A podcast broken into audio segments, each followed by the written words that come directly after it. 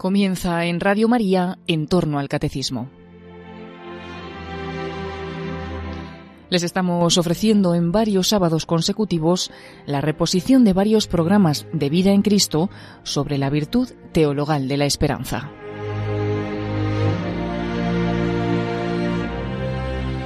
Un cordial saludo, muy querida familia de Radio María. Aquí estamos un día más en este itinerario por esa virtud tan bella, tan importante, tan imprescindible realmente en la vida humana y cristiana, que es la esperanza. La esperanza. Sin la esperanza quedamos todos paralizados. Sin la esperanza realmente somos muertos vivientes. Hay una actitud humana, la esperanza, hablamos de ella en otro programa, El hombre de hoy y Dios, y hay una virtud teologal, la esperanza teologal, que obviamente no es que sea algo completamente distinto de la humana. Entre lo humano y lo divino no hay ruptura.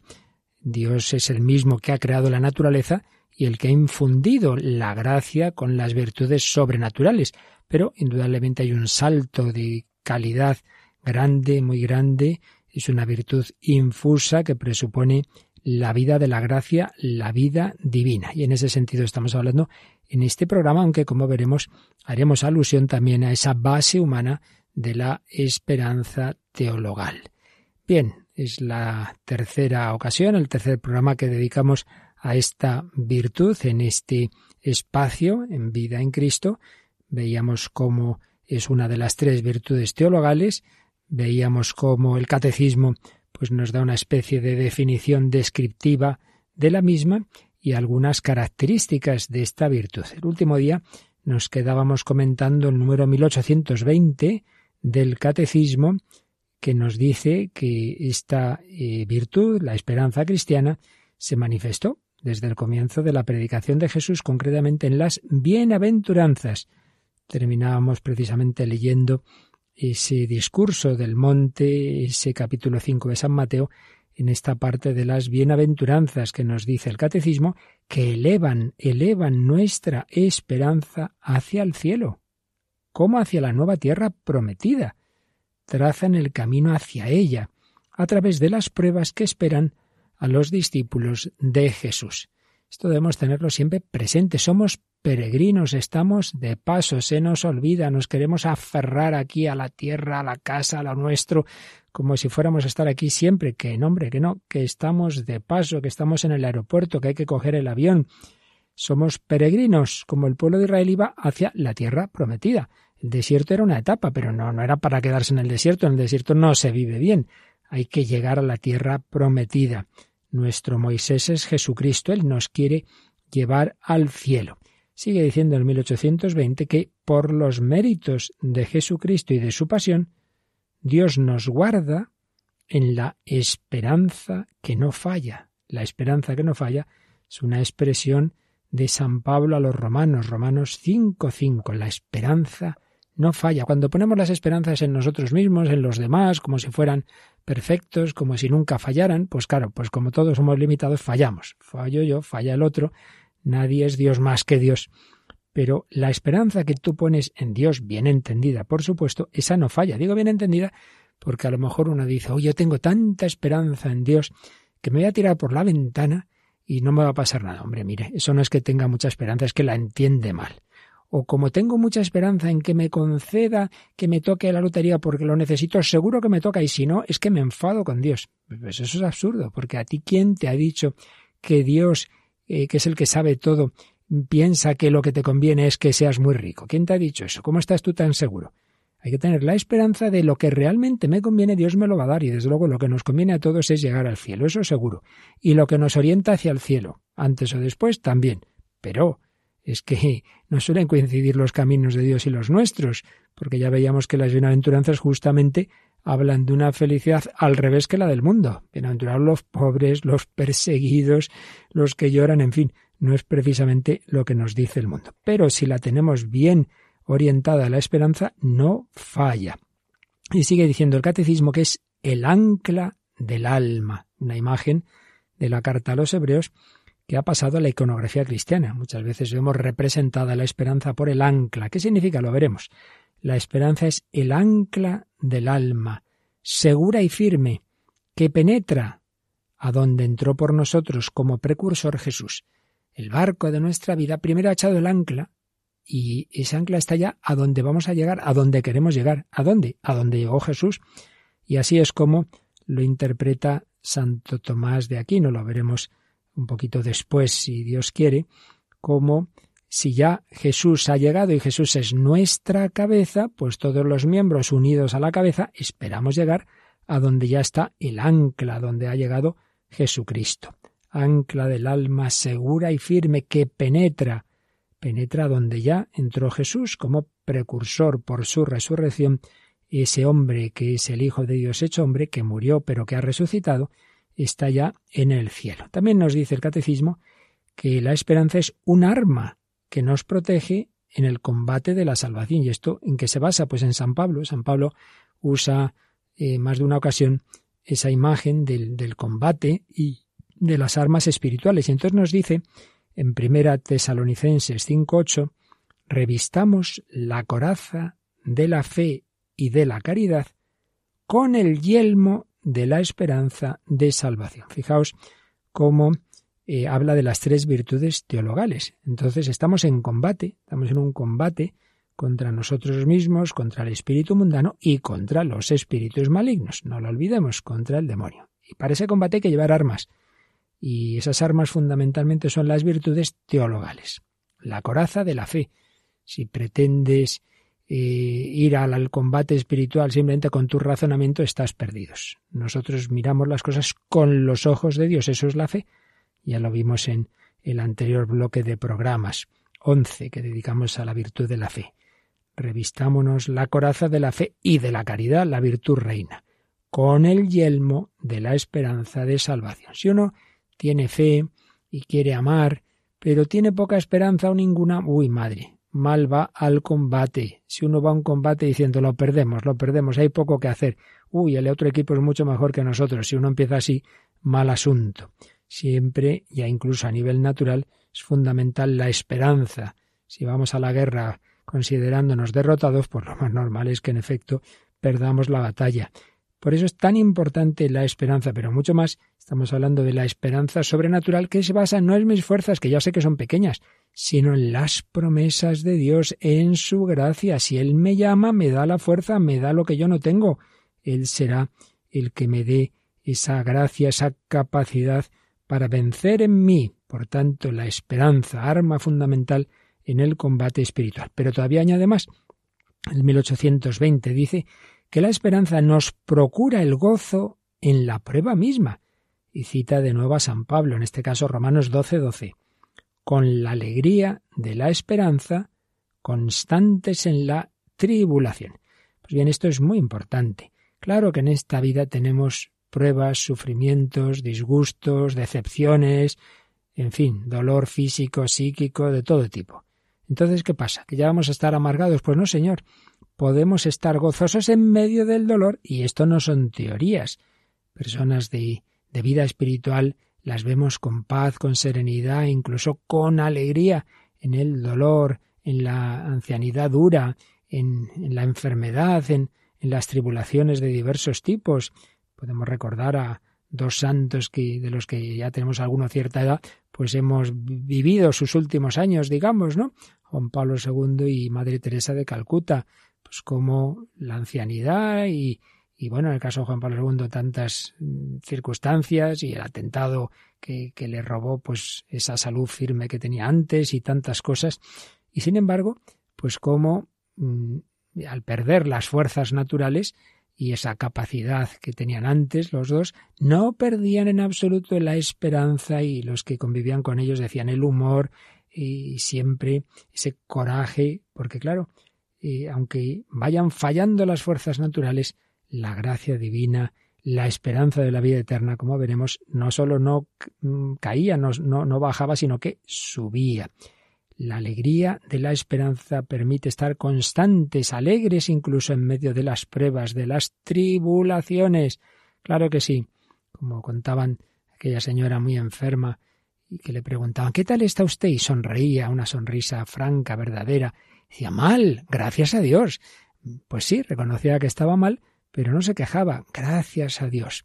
Y finalmente la última expresión del 1820 del Catecismo dice que la esperanza se expresa y se alimenta en la oración, particularmente en la del Padre Nuestro, resumen de todo lo que la esperanza nos hace desear. Esto también es muy importante. En el Padre Nuestro está sintetizado lo que el Señor nos dice que pidamos y por tanto, si nos ha dicho que lo pidamos, es que lo podemos y debemos esperar.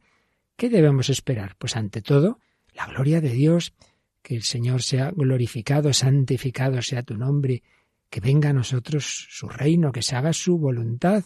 Eso es lo primero. Y para ese fin, para esa gloria de Dios, para ese triunfo de Cristo, y lo demás tanto cuanto, y ahí entra, danos hoy el pan de cada día, el pan material en cuanto sea necesario, pero sobre todo el pan de la palabra, no sólo de pan vive el hombre, sino toda palabra que sale de la boca de Dios, el pan de la Eucaristía, alimento imprescindible para nuestra vida sobrenatural. Danos hoy nuestro pan, no para mí, para todos, para nosotros, siempre en plural, danos hoy nuestro pan. Perdona, perdona nuestras ofensas. Puedo y debo esperar el perdón de Dios.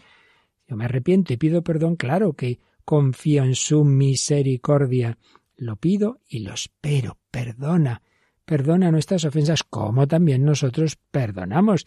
Hombre, si estás pidiendo perdón a Dios de ofensas que en sí mismas son ofensas a Dios y por tanto tiene una gravedad infinita, ¿cómo no vas a perdonar al que te ha ofendido a ti? Que siempre serán cosas mucho más pequeñas, por graves que a ti te parezcan. Perdona nuestras ofensas, como también perdonamos a los que nos ofenden. No nos dejes caer en la tentación.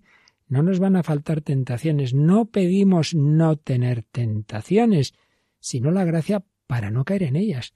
Esto es fundamental. Muchas personas sufren mucho. Ay, ay, ay, es que he tenido unas tentaciones, me han venido unos pensamientos malos contra la fe, contra la pureza. Pero vamos a ver, ¿usted quería eso? No, no, yo que voy a querer. ¿Usted ha consentido? No, creo que no. Pues ¿dónde está el pecado? Tentaciones tenemos todos, a todos nos vienen cosas a la cabeza y pensamientos, a veces incluso pues suicidas, yo que sé, cualquier barbaridad. Dios no existe, todo es un montaje. Bueno, bueno, a todos se nos ocurre cualquier cosa. Pero tenemos la gracia de Dios, la pedimos, la esperamos para no consentir en esas tentaciones. Claro que sí, no nos dejes caer en la tentación y líbranos del maligno, del maligno y de todos los males que vienen en último término del maligno, líbranos del mal. Bueno, pues los males en tanto en cuanto sean realmente algo malo para nosotros, pues pedimos a Dios que nos lo quite, que, que, que impida que nos afecten y en tanto en cuanto es un mal relativo, que Dios lo puede permitir, un mal de orden físico, temporal, pero que nos viene bien espiritualmente, pues bueno, lo aceptamos sabiendo que Dios sabe más que nosotros. Esperanza y oración. También diremos algo más adelante sobre este tema. Pero ciertamente este número 1820 nos ha dado unas pinceladas preciosas. La esperanza que se manifiesta en las bienaventuranzas, la esperanza que no falla, que es el ancla segura y firme que ya está en el cielo, puesto que ahí está nuestra cabeza Jesús, que es un arma para el combate espiritual, que hace que, aunque estemos en momentos de dificultad, de tribulación, no perdamos la alegría y la esperanza que se expresa y se alimenta en la oración. Se expresa y se alimenta en la oración. Es nuestra esperanza. Vamos a hacer un momento de decirle al Señor que sí, que confiamos en Él, que nos ayude a no perder nunca la esperanza, sino al revés, que cada vez sea más fuerte en nosotros. Es mi luz y mi salvación. A nada yo temeré. Mm, amparo de mi vida es el Señor. a quien debo entregar mi corazón. El Señor es mi luz y mi salvación. A nada yo temeré. De mi vida es el Señor. A quien debo entregar mi corazón. Confianza yo tendré, mi armadura cargaré. Si contra mí se levanta una guerra, yo venceré. Confianza yo tendré, mi armadura cargaré. Si contra mí se levanta una guerra, yo venceré.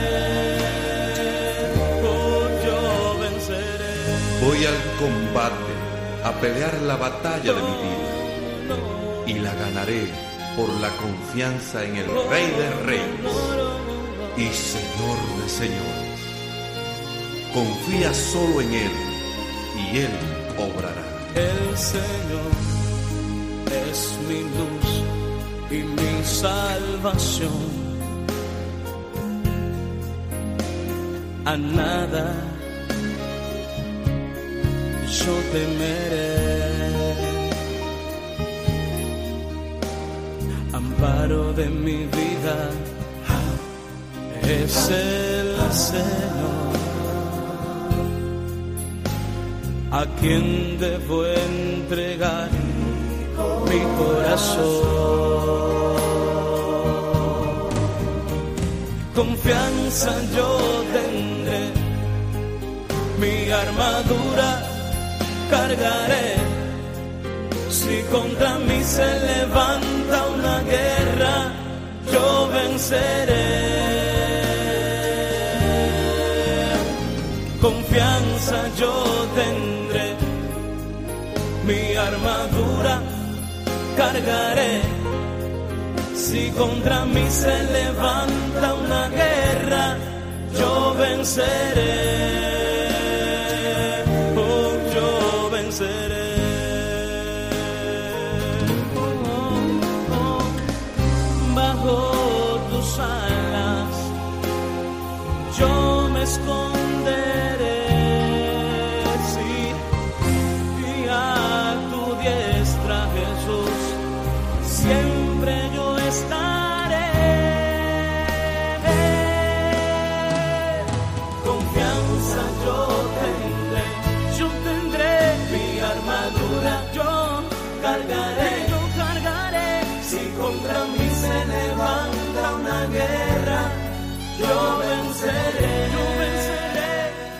Pues sí, estamos en guerra, vamos al combate, pero tenemos esa confianza porque el Señor nos da sus armas, porque es Él el que está conmigo, el que lucha conmigo, el que confiamos por ello, vencerá en mí. Si me apoyo en mí mismo, estoy listo, pero si confío en el Señor, si Él me envía a la batalla, me da su gracia, me da sus armas, confío en la victoria. Por eso, vamos al siguiente número del Catecismo, el 1821, que nos dice, podemos, por tanto, esperar la gloria del cielo prometida por Dios a los que le aman y hacen su voluntad.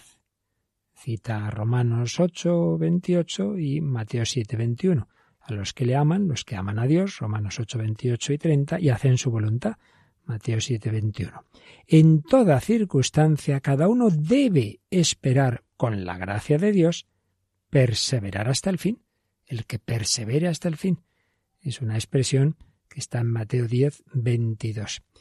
Podemos, debemos esperar con la gracia de Dios, perseverar hasta el fin y obtener el gozo del cielo como eterna recompensa de Dios por las obras buenas realizadas con la gracia de Cristo. En la esperanza, la Iglesia implora que todos los hombres se salven. Espera estar en la gloria del cielo unida a Cristo, su esposo. Y luego viene una cita de Santa Teresa de Jesús, que en sus exclamaciones decía, Espera, espera, que no sabes cuándo vendrá el día ni la hora. Vela con cuidado, que todo se pasa con brevedad, aunque tu deseo hace lo cierto dudoso y el tiempo breve largo. Mira que mientras más peleares, más mostrarás el amor que tienes a tu Dios y más te gozarás con tu amado, con gozo y deleite que no puede tener fin. Vamos a dar una vueltecita a este número 1821 del Catecismo. Dice que podemos esperar la gloria del cielo. Bueno, si es que ese es el objetivo último de nuestra esperanza, llegar a estar con Dios, contemplarle cara a cara con Dios y consecuentemente también con los hermanos. Podemos, podemos y debemos, se nos dice en otro lugar, esperar la gloria del cielo. ¿Por qué? Primero porque Dios lo ha prometido. Claro, si no por, por mí mismo, yo, yo qué derecho tendría a estar con Dios en el cara a cara, una criaturilla, porque va a contemplar a Dios. Bueno, pues porque Él nos ha querido elevar a, a, ese nivel divino y porque Él es el que nos invita y nos da la gracia y nos da las promesas de que con su gracia alcanzaremos ese objetivo. Por tanto, si me baso en sus promesas y no en mi soberbia, que eso es lo que sería un pecado de presunción, pero no, no, me baso en su misericordia y en sus promesas, por tanto puedo esperar esa gloria del cielo prometida por Dios a los que le aman y hacen su voluntad. Claro, si digo, sí, sí, Señor, como tú eres muy bueno, me vas a dar el cielo, pero aquí entre tanto yo no quiero hacerte ningún caso, yo no te quiero nada. Pues hombre, si es que eso es absurdo, el cielo no es un sitio al que se va sino que es la plenitud del amor de Dios. Hombre, si aquí ya estás amando a Dios, la muerte simplemente digamos, consuma ese amor, pero si aquí no le estás amando, no esperes que de repente todo cambie. Ahora me muero y ahora llamo a Dios al que antes no amaban. Hombre, si hay, ahí hay una continuidad.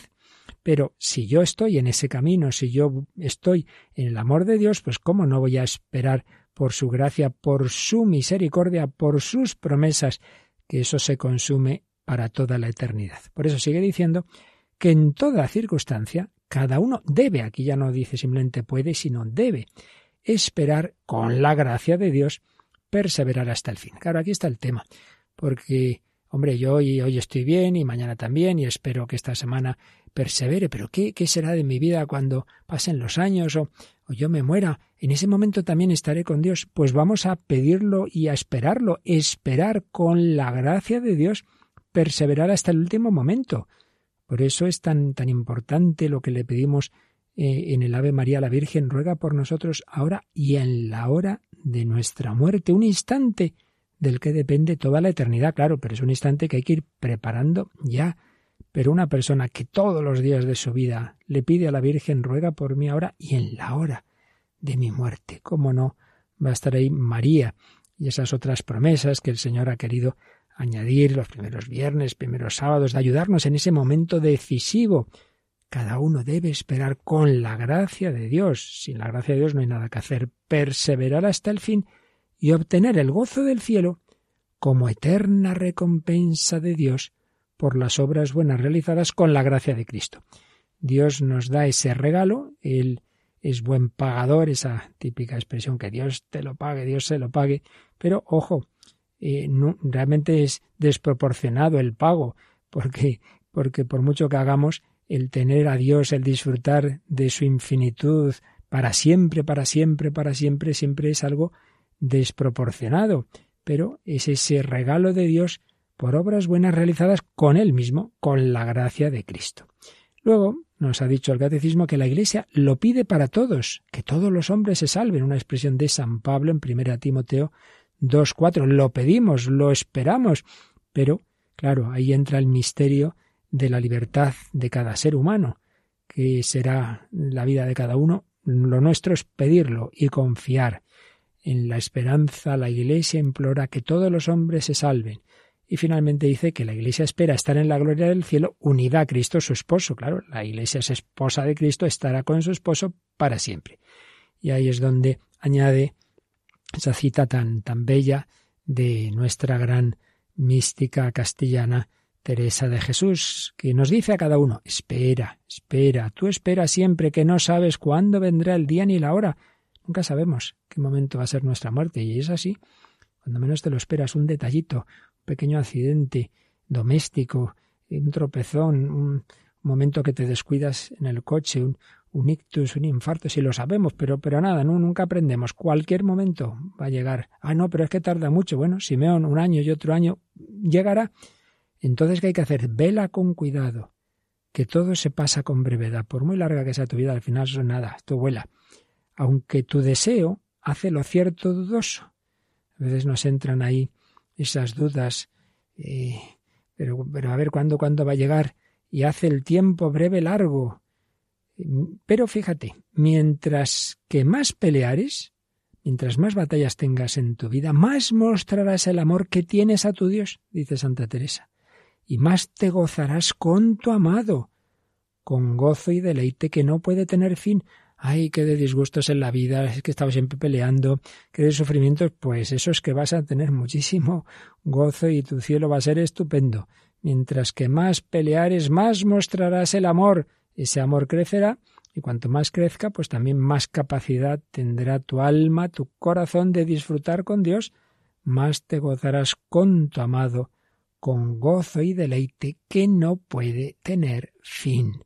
Para siempre, para siempre, que decía Teresa y su hermanito Rodrigo ya de pequeños, cuando pensaba en que la eternidad, el cielo o el infierno son para siempre, para siempre, para siempre deleite y gozo que no puede tener fin. Bien, pues estas son las claves que nos da el catecismo cuando nos habla de las virtudes teologales y nos habla de la esperanza.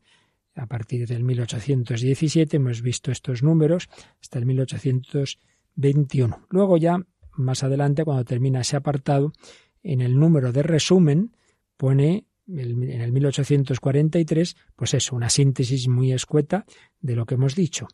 Por la esperanza deseamos y esperamos de Dios con una firme confianza la vida eterna y las gracias para merecerla. En esta frasecita realmente hay una síntesis de lo que hemos estado diciendo hoy y días anteriores. Por la esperanza deseamos y esperamos el qué?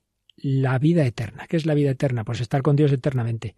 La eternidad no es, por otra parte, un tiempo que dura muchísimo, sino que es una forma de vida distinta, es la plenitud, la posesión plena y simultánea de una vida interminable, de un gozo que nos desborda. Ese es el objetivo, eso es lo que deseamos y esperamos. Por la esperanza deseamos y esperamos la vida eterna y las gracias para merecerla porque para llegar a la vida eterna hay que vivir aquí esta vida eh, de una manera en que nos vayamos uniendo con Dios, porque si la vida eterna es unirse con Dios, pues hay que irse uniendo ya. Y para ello yo no puedo hacerlo por mis fuerzas, necesito la gracia de Dios. Entonces, por esa virtud de la esperanza, espero el objetivo y los medios para alcanzar el objetivo. Espero llegar a la cumbre, pero espero también que me den esa cuerda, esas botas, en fin, todo lo que me hace falta para subir ese monte espero el objetivo y espero los medios, las gracias para merecer la vida eterna. Por la esperanza deseamos y esperamos la vida eterna y las gracias para merecerla, la deseamos y esperamos de Dios, no lo espero de mis fuerzas, lo espero de Dios, virtud teologal. Y deseamos y esperamos de Dios con una firme confianza la vida eterna y las gracias para merecerla. Y aquí viene ese otro matiz. Recordemos lo veíamos el día pasado, que hay dos matices en la actitud de la esperanza, que son deseo y confianza. Es un deseo confiado. Deseo, deseo a Dios, deseo la vida eterna, pero lo deseo con confianza.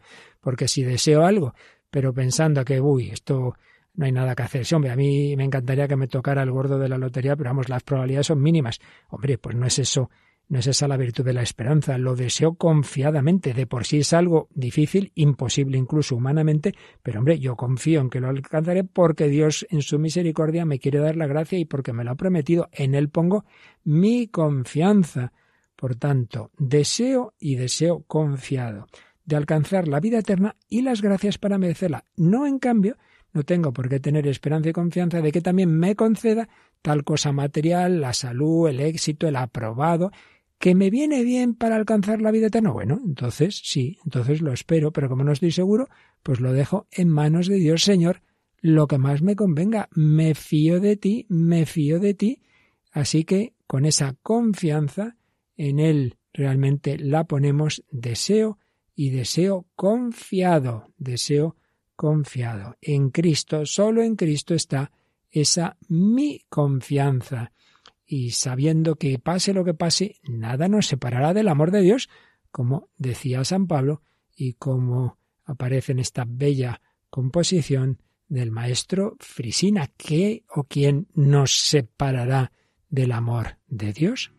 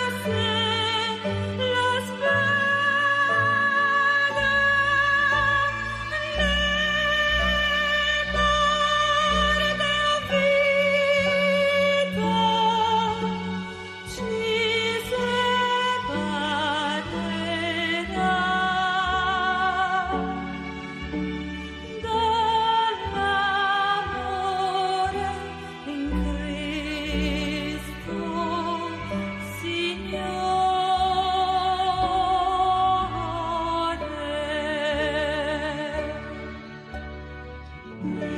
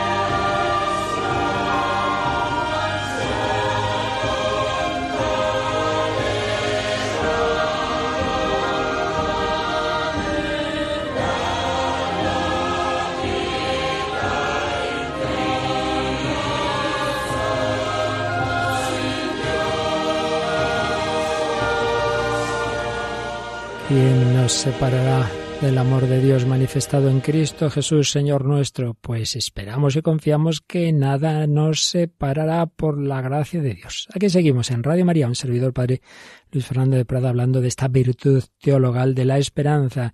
Hemos visto las ideas clave que nos dan los números del Catecismo de la Iglesia Católica, que hablan de esta virtud teologal y vamos a profundizar un poquito en ellos con la ayuda de esta gran obra que ya citábamos en otra ocasión, las virtudes fundamentales de Joseph Piper. La esperanza nos habla en este en el capítulo que dedica esta virtud de la relación entre la esperanza como virtud teologal y la esperanza como actitud humana.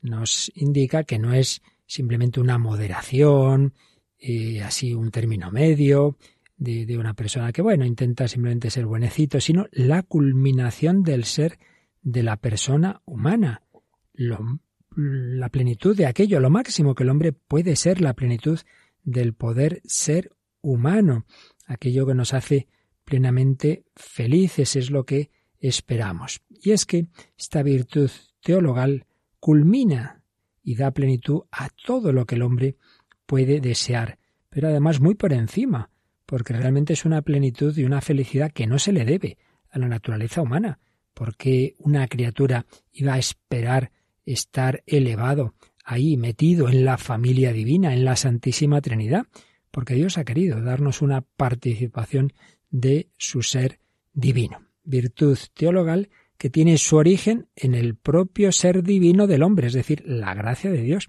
participación de la vida divina, que tiene como objeto inmediato al propio Dios, conocido de modo sobrenatural por la fe, una fe que se convertirá en visión, es objeto directo de esta virtud, por eso es virtud teologal.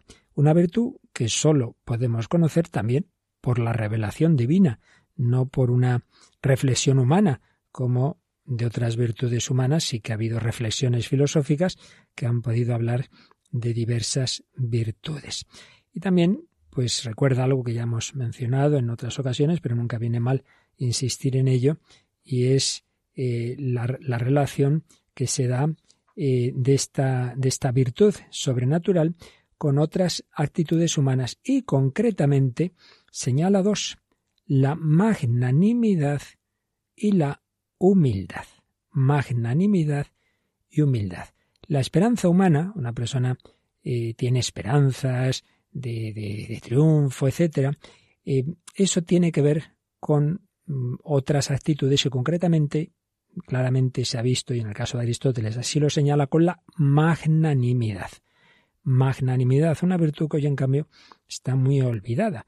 Pues ya mm, la palabra lo indica, ánimo, magno, magna animidad, ánimo magno, tensión del ánimo hacia cosas grandes, cosas grandes. No es lo que está de moda.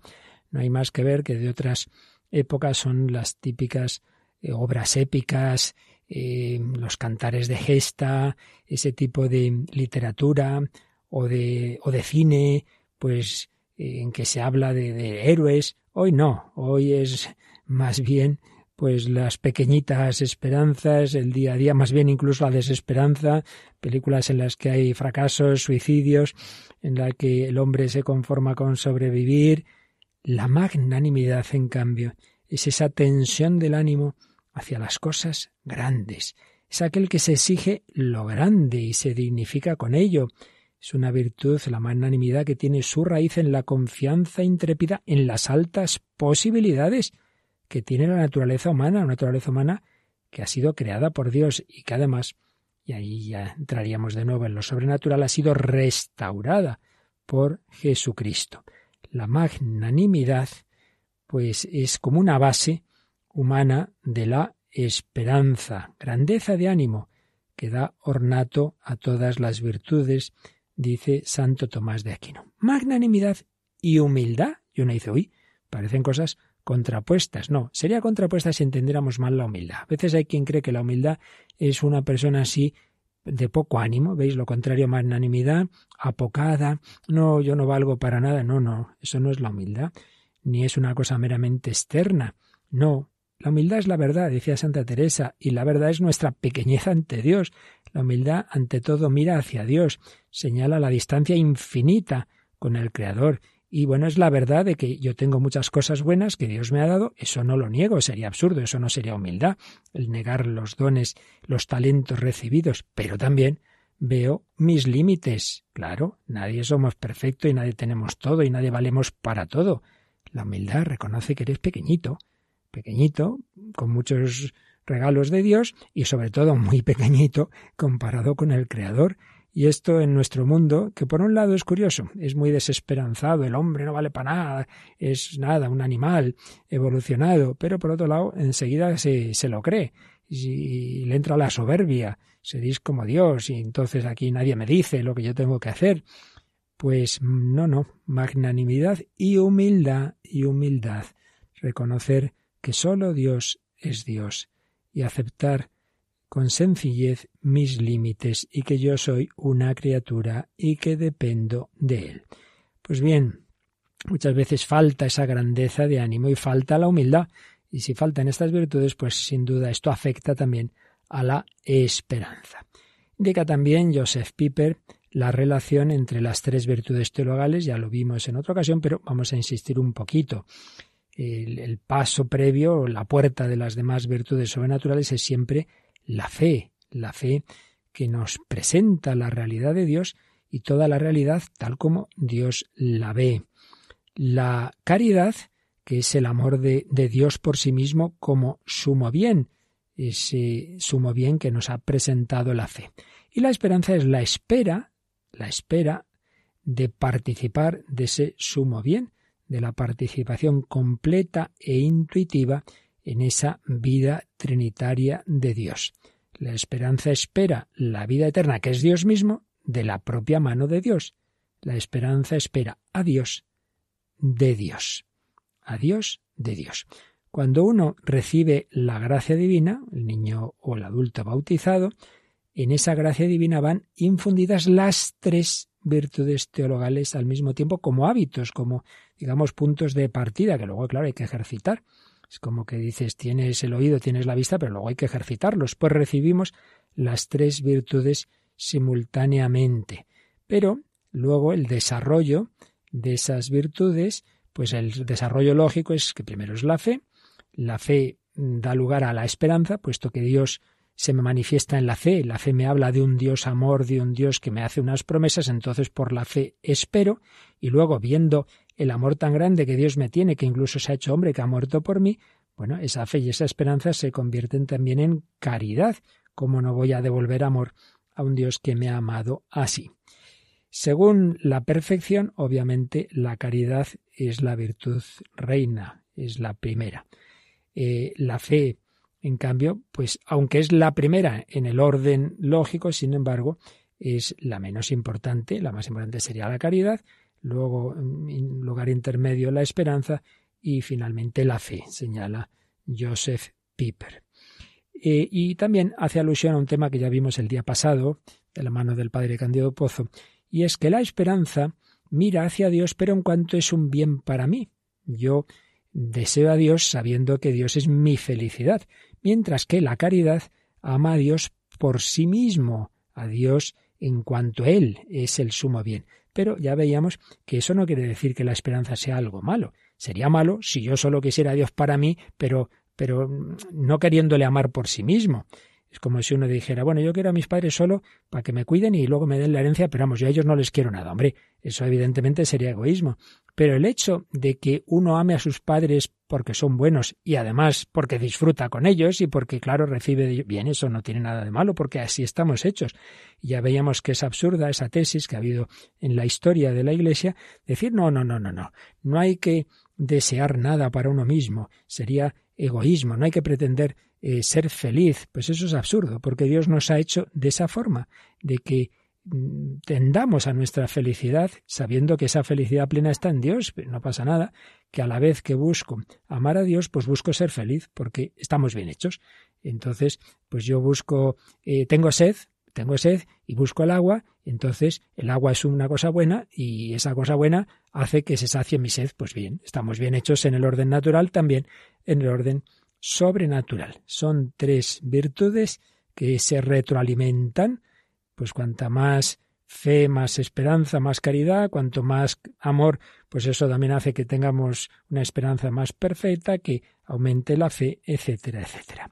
Tres virtudes sobrenaturales, tres virtudes que nos van radicando en la Santísima Trinidad, decía un teólogo eh, de la época carolingia, San Pascasio Radbert, por la mano de la esperanza, se tiene a Cristo.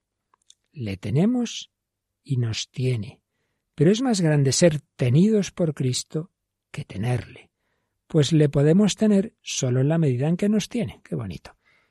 El Señor nos tiene a nosotros en su mano y así nosotros podemos también tenerle a Él, porque Él se nos da. Jesucristo, ciertamente como en todo lo demás, es eh, la encarnación de todas las virtudes. Cristo hombre, en él, dice San Pablo, habita la plenitud de la divinidad, pues bien es también la encarnación de la esperanza. Así dice San Pablo a los Colosenses 1.27.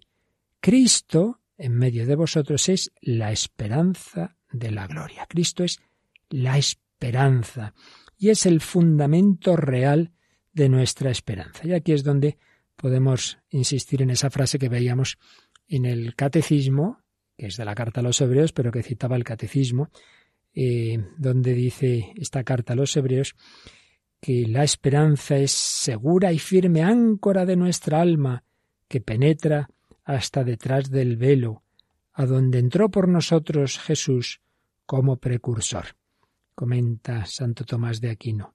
Cristo ha penetrado por nosotros en el interior de la tienda y allí ha fijado nuestra esperanza. Él ha entrado ya, es el sumo sacerdote que ha entrado en el Santa Santorum del cielo, allí ha puesto ya bien firme esa áncora para tirar de nosotros. Nuestra cabeza ha llegado, no te separes de ella y llegarás tú también.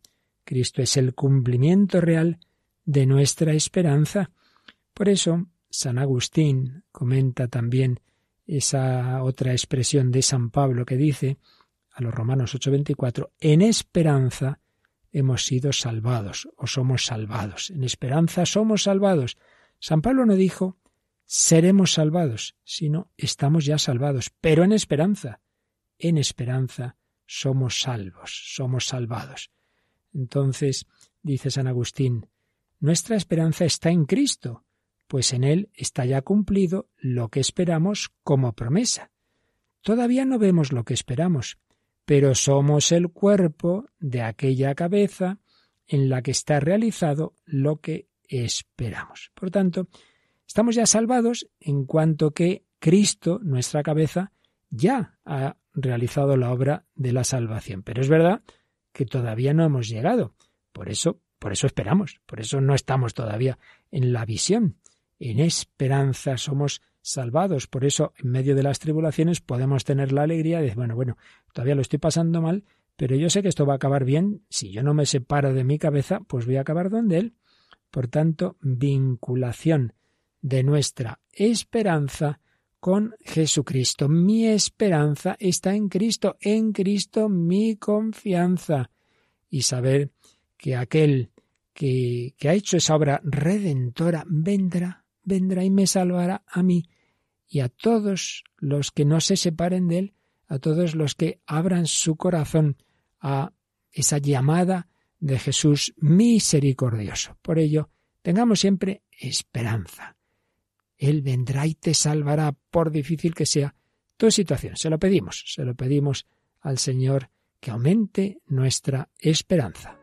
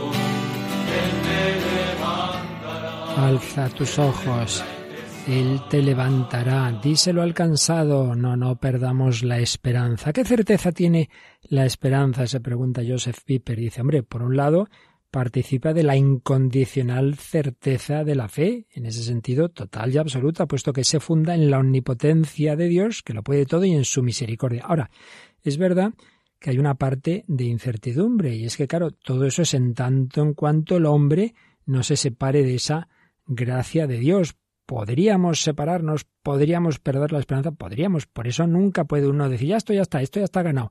No, no, tú vive tranquilo, vive con confianza, pero cada día di, Señor, Señor, dame tu gracia, Señor, no me dejes caer en la tentación, Señor, si caigo, perdona mis ofensas, Señor, líbrame del maligno.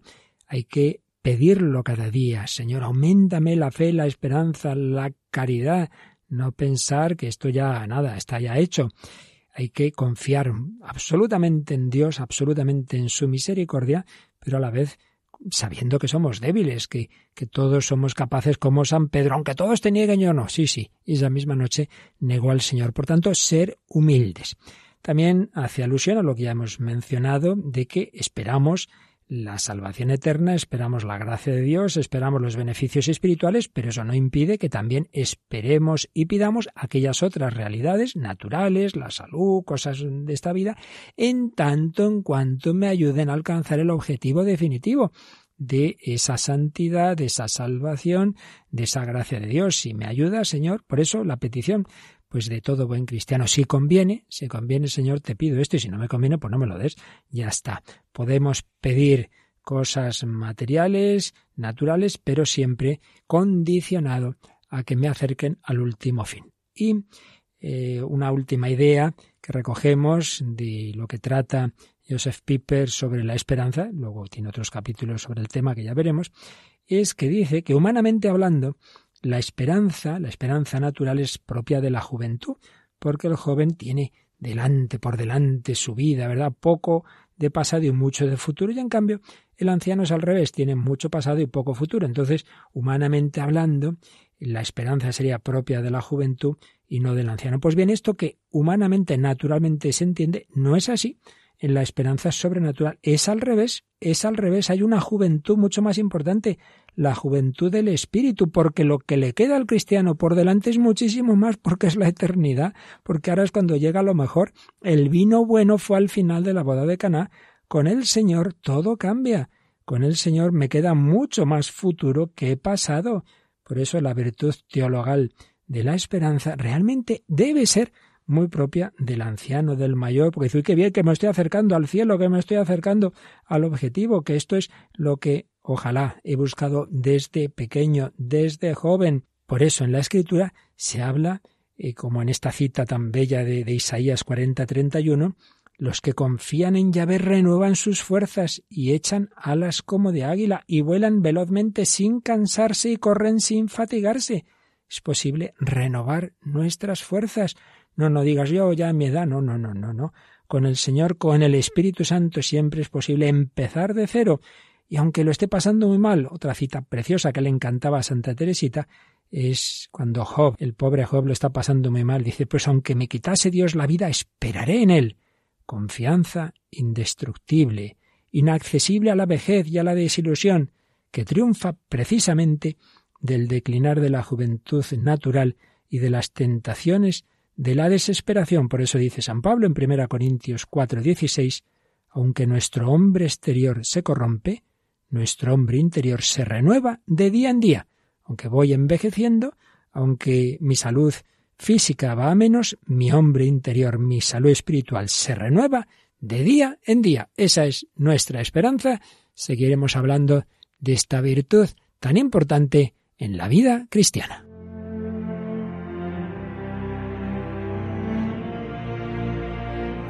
Así finaliza en Radio María en torno al catecismo.